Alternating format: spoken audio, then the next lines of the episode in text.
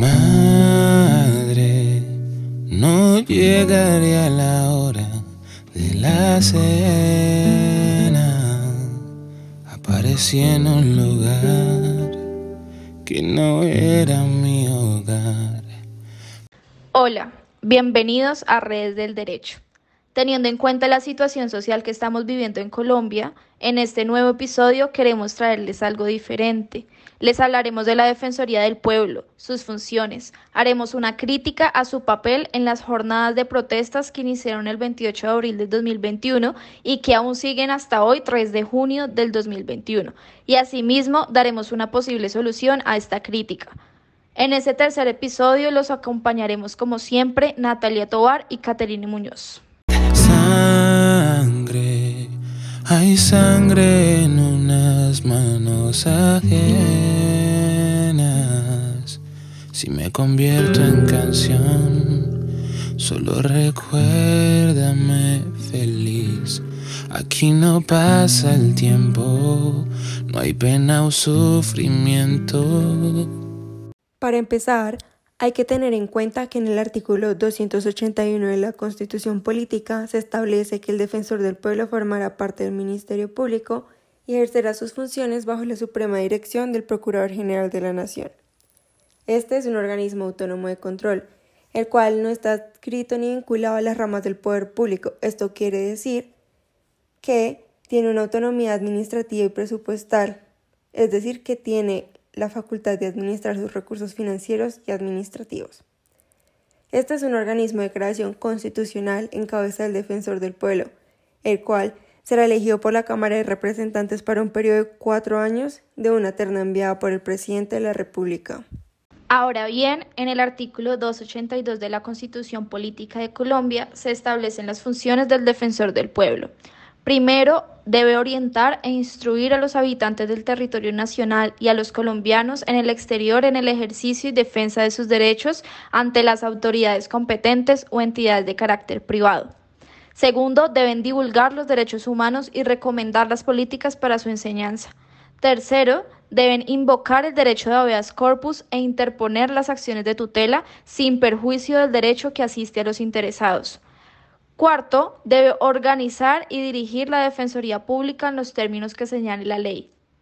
Quinto, debe interponer acciones populares en asuntos relacionados con sus competencias. Sexto, debe presentar proyectos de ley sobre materias relativas a su competencia. Y séptimo, debe rendir informes al Congreso de la República sobre el cumplimiento de sus funciones. También hay otras funciones, se encuentran en el artículo 5 del decreto 025 del 2014.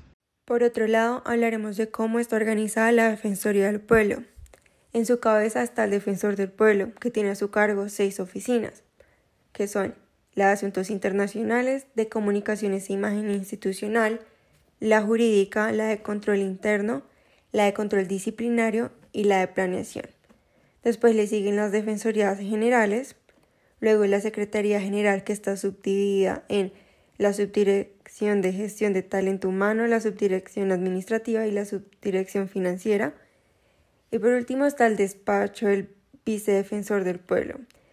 Esta también está subdividida en Defensorías Delegadas, la Dirección Nacional de Promoción y Divulgación de Derechos Humanos, la Dirección Nacional de Atención y Trámite de Quejas, la Dirección Nacional de Recursos y Acciones Judiciales y por último la Dirección Nacional de Defensoría Pública.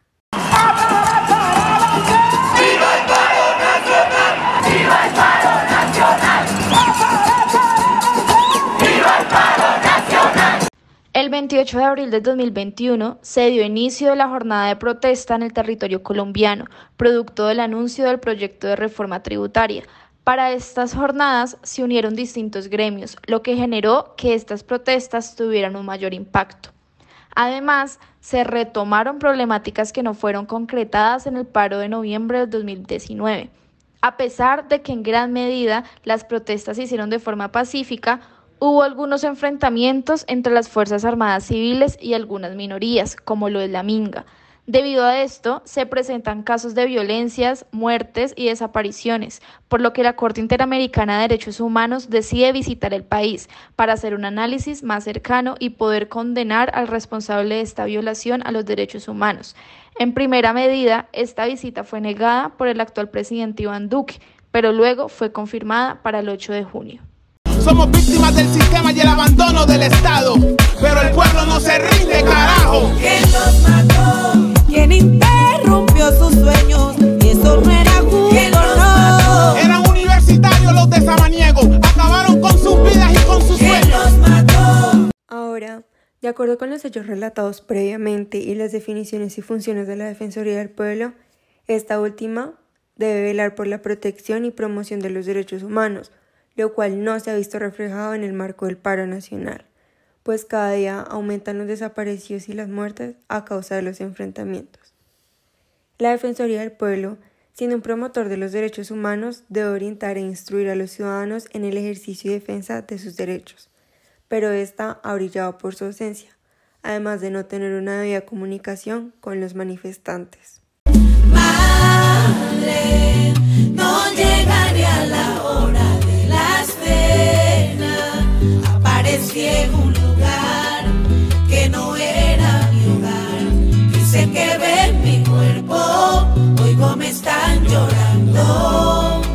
Frente a esta problemática, la solución que nosotras planteamos es abrir líneas efectivas de comunicación entre la Defensoría del Pueblo y los manifestantes o aquellas personas que necesiten un asesoramiento sobre el ejercicio y la defensa de sus propios derechos.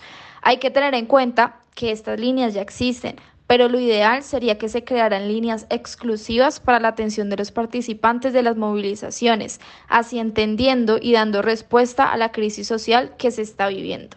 Ya para finalizar, no está más recordarles lo importante que es que ejerzan sus derechos y que además tienen una institución que velar para que estos derechos se hagan efectivos. Asimismo, recomendarles que aquellos que estén participando de estas marchas siempre tengan presente y a la mano su contacto de emergencia y las líneas de ayuda en caso de algún incidente. Ya con esto nos vemos en el próximo episodio. ¿Te acuerdas que te hablé de las estrellas? Hoy ellas están aquí, hay muchas otras junto a mí y todas van volando, se van surcando en lo alto.